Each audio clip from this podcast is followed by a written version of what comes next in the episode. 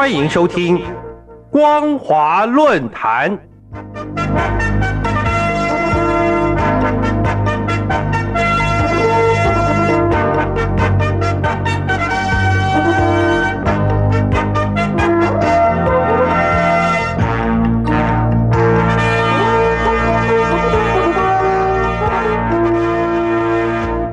听众朋友您好，欢迎收听光华论坛，我是黄轩。今天的论坛主题是中美两国释放善意，两岸何时吹东风？各位听众朋友，今年由美国主办的亚太经济合作会议 （APEC），又称亚太经合组织第三十次领导人非正式会议，十一月十五号到十七号在旧金山举行。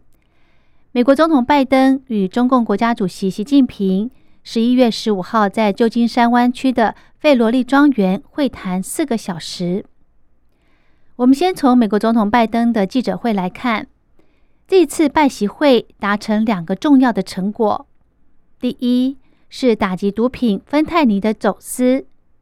第二就是恢复美中军事沟通管道。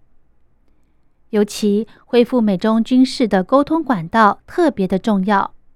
因为对降低中美在台海与南海擦枪走火造成军事危机极有帮助。像是俄乌战争、以巴冲突以及台海等议题都大致原地踏步。其中，习近平亲自提出的美方应该将不支持台独的表态体现在具体行动上。停止武装台湾，支持和平统一，以及习主席提出的美方在出口管制、投资审查以及单边制裁方面不断采取针对中国的举措，严重损害中方的正当利益。希望美方严肃看待中方所关切的事，并采取行动，取消单边制裁，为中国大陆的企业提供公平公正。非歧视的环境，但习近平亲口说出的这件事，美方也寸步不让。整体而言，几乎所有的评论家都认为，虽然中美互争全世界领导权的斗争格局没有任何的改变，但是大家也都同意，如果期望中美两国元首在这一次表演性的见面就能改变两国斗争的格局。也是不切实际的妄想。如果从双方许多战术性、技术性以及措施性的开放，就能充分显示中美两国都在释放善意。原来冰冻三尺的僵局就有化解破冰的态势，而中美双方化解僵局的态势，具体表现在两国元首同意推动和加强中美各领域的对话合作。包括第一，建立人工智慧政府之间的对话；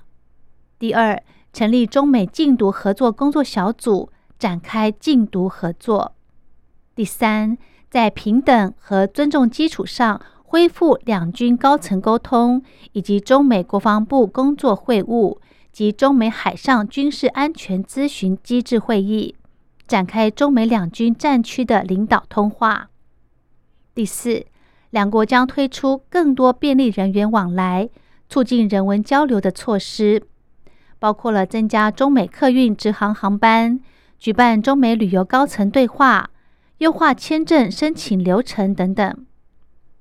第五，扩大教育、留学生、青年、文化、体育和工商界交流，以及中方未来五年愿意邀请五万名美国青少年来华交流学习。第六，大熊猫能重返加州圣迭戈动物园。第七，将共同推动联合国气候变迁杜拜大会成功，启动中美二十一世纪二零年代强化气候行动工作小组，以加速具体的气候行动。各位朋友，您洋洋洒洒的听我说了这么多，中美之间具体的破冰、化冰。友好以及建立情谊的举措，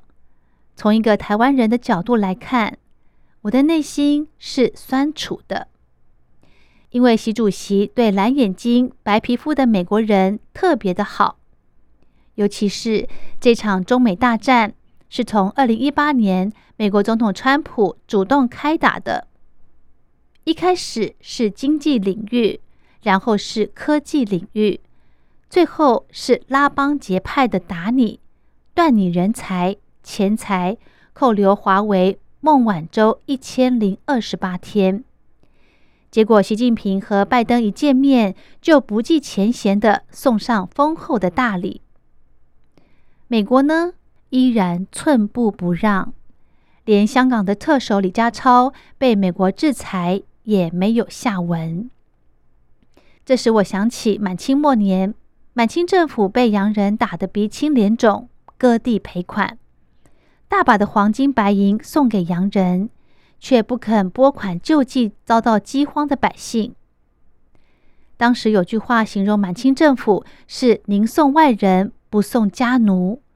就是说满清政府的眼里只有外国人，对于自己的同胞看成是奴隶，根本不顾人民的死活。满清政府“宁送外人，不送家奴”的心态，就是造成后来八国联军攻打北京的时候。百姓们只在旁边围观吆喝，甚至担任洋人雇工，帮忙推车、送水、送粮，甚至还告诉洋人哪边可以挖地道攻入北京城的结果。从一九七八年邓小平改革开放开始，在这五十五年里，台湾人对于中国大陆的经济投资至少有十几年高居外资投资的榜首。台湾人从来没有像美国人这样敌视、封锁、对付大陆人，而今却是大陆的歼十飞机天天飞越台湾海峡。我想，如果习近平主席对黑眼睛、黄皮肤的台湾人也能像对蓝眼睛、白皮肤的美国人这么的好，笑脸相迎。有句话说：“人心是肉做的。”相信台湾人的内心一定会有温暖无比的感受。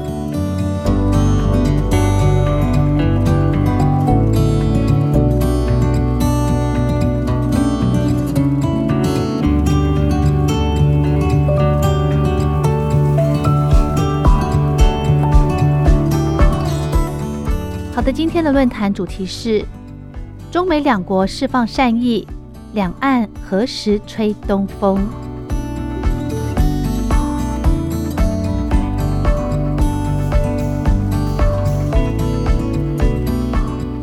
我是黄轩，感谢您的收听，我们下次再会。